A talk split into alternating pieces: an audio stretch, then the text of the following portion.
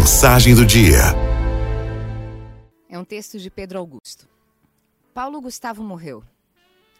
Depois de árdua luta, os meios humanos foram vencidos e tivemos todos que nos despedir do talentoso artista. É sempre assim. A morte escancara o pó que somos, o pó que haveremos de ser. E se é pó o que somos, e se é pó o que haveremos de ser, e ainda, se nenhuma criatura pode dar o que não tem, me parece seguro concluir que é pó também tudo aquilo que realizamos. Não se colhem uvas de figueiras, não se colhem figos de parreiras, como se colheriam sopros de vida da asfixia estéril do pó. Como ter vida no pó? Sei que essas palavras poderiam me render o título de pessimista ou de desesperado.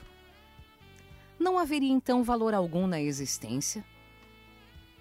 Todo o bem praticado estaria relegado à inutilidade? Toda a vida humana estaria fadada à melancolia da ausência de sentido?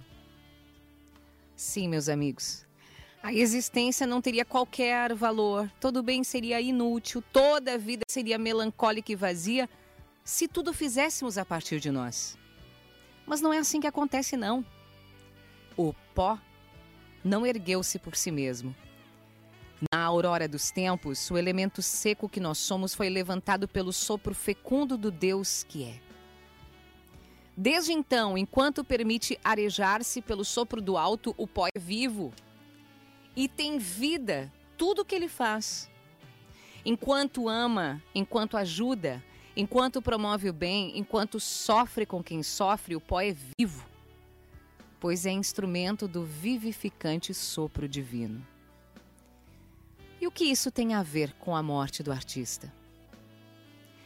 Eu não o conheci pessoalmente, sei muito pouco da sua vida, mas eu li que ele ajudava instituições de ajuda aos pobres e que patrocinou com grande caridade algumas obras da Santa Irmã Dulce. O corpo de Paulo Gustavo voltou ao pó, é verdade. Mas esse bem não. Pois tudo que se faz movido pelo sopro do alto estará para sempre preservado da morte. Não devemos ter medo de morrer. Devemos ter medo de morrer sem nos deixarmos tocar pelo vento suave do bom Deus. Essa é a verdadeira morte. Que a irmã Dulce testemunhe diante do Altíssimo o bem praticado e que ele seja tomado em conta de justiça pelo bom Deus. Araldo FM.